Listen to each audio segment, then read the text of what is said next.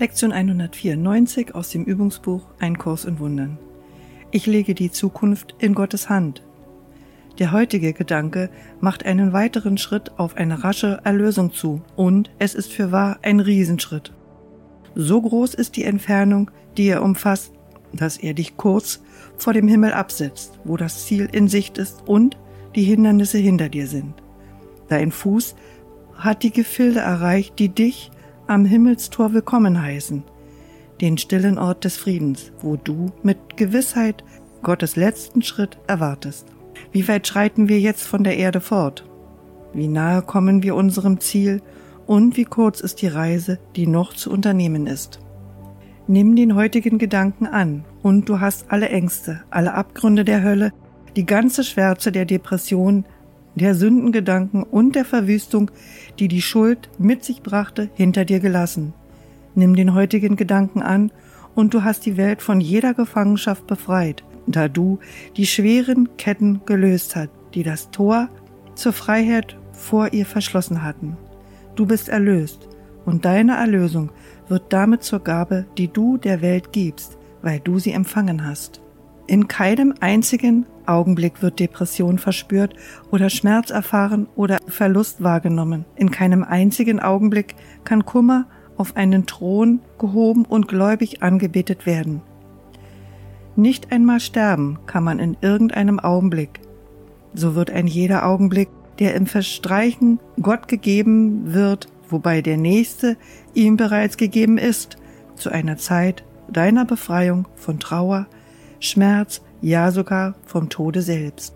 Gott hält deine Zukunft ebenso, wie er deine Vergangenheit und deine Gegenwart hält. Sie sind eins für ihn. Deshalb sollten sie auch eins für dich sein. Doch scheint in dieser Welt die, die Zeitenfolge noch immer wirklich zu sein. Daher wird nicht von dir verlangt, das Fehlen der Aufeinanderfolge zu verstehen, das in Wirklichkeit in der Zeit zu finden ist. Von dir wird nur verlangt, die Zukunft loszulassen und sie in Gottes Hand zu legen. Und die Erfahrung wird dir zeigen, dass du die Vergangenheit und die Gegenwart ebenfalls in seine Hand gelegt hast, weil die Vergangenheit dich nicht mehr strafen und zukünftiger Schrecken jetzt bedeutungslos sein wird. Befreie die Zukunft, denn die Vergangenheit ist vergangen und das, was gegenwärtig ist, wird befreit von ihrer Hinterlassenschaft aus Gram und Elend, aus Verlust und Schmerz, zu jenem Augenblick, in dem die Zeit der Knechtschaft der Illusion entrinnt, in denen sie gnadenlos und unvermeidlich ihren Lauf nimmt. Dann wird ein jener Augenblick, der die Zeit ein Sklave war, in einen heiligen Augenblick verwandelt, in dem das Licht, das im Sohn Gottes versteckt gehalten worden war, befreit wird, um die Welt zu segnen. Jetzt ist er frei, und seine ganze Herrlichkeit leuchtet auf eine Welt, die mit ihm befreit ist, um seine Heiligkeit mit ihm zu teilen. Wenn du die heutige Lektion als die Befreiung sehen kannst, die sie wirklich ist, wirst du nicht zögern, so viel beständige Mühe aufzuwenden, wie du kannst, um sie zu einem Teil von dir zu machen, indem sie ein Gedanke wird, der deinen Geist beherrscht, eine Gewohnheit in deinem Repertoire zur Lösung von Problemen, ein Mittel schneller Reaktion auf die Versuchung, dehnst du dein Lernen auf die Welt aus und indem du lernst, die Erlösung in allen Dingen zu sehen, wird auch die Welt wahrnehmen, dass sie erlöst ist. Welche Sorge kann den befallen, der seine Zukunft in die liebende Hand Gottes gibt? Was kann er leiden? Was kann ihm Schmerz bereiten oder ihm die Erfahrung von Verlust bringen? Was kann er fürchten? Und was kann er anders als mit Liebe betrachten? Denn er, der alle Angst vor zukünftigem Schmerz entronnen ist, hat seinen Weg zu gegenwärtigen Frieden gefunden und die Gewissheit einer Fürsorge, die die Welt niemals bedrohen kann. Er ist sicher, dass seine Wahrnehmung fehlerhaft sein mag, aber nie der Berichtigung ermangeln wird. Er ist frei, noch einmal zu wählen, wo er sich täuschen ließ, und anderen Geistes zu werden, wo er Fehler machte.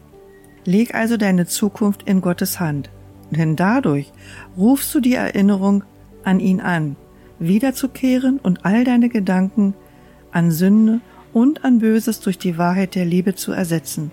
Glaubst du, die Welt könnte dadurch nicht gewinnen und jedes Lebewesen mit einer geheilten Wahrnehmung darauf reagieren? Wer sich Gott anvertraut, hat auch die Welt in seine Hand gelegt, an die er sich um Trost und Sicherheit gewendet hat. Er legt die kranken Illusionen der Welt mit den Seinen zugleich weg und bietet jeden Frieden an. Jetzt sind wir in der Tat erlöst, denn in Gottes Hand ruhen wir ungestört und sicher, dass nur Gutes zu uns kommen kann. Wenn wir vergessen, werden wir sanft beruhigt. Wenn wir einen unversöhnlichen Gedanken akzeptieren, wird er durch die Widerspiegelung der Liebe bald ersetzt. Und wenn wir versucht sind, anzugreifen, werden wir uns an ihn wenden, der unsere Ruhe behütet, dass er die Wahl für uns treffe, die die Versuchung weit hinter sich lässt. Die Welt ist nicht mehr unser Feind, denn wir haben beschlossen, dass wir ihr Freund sind.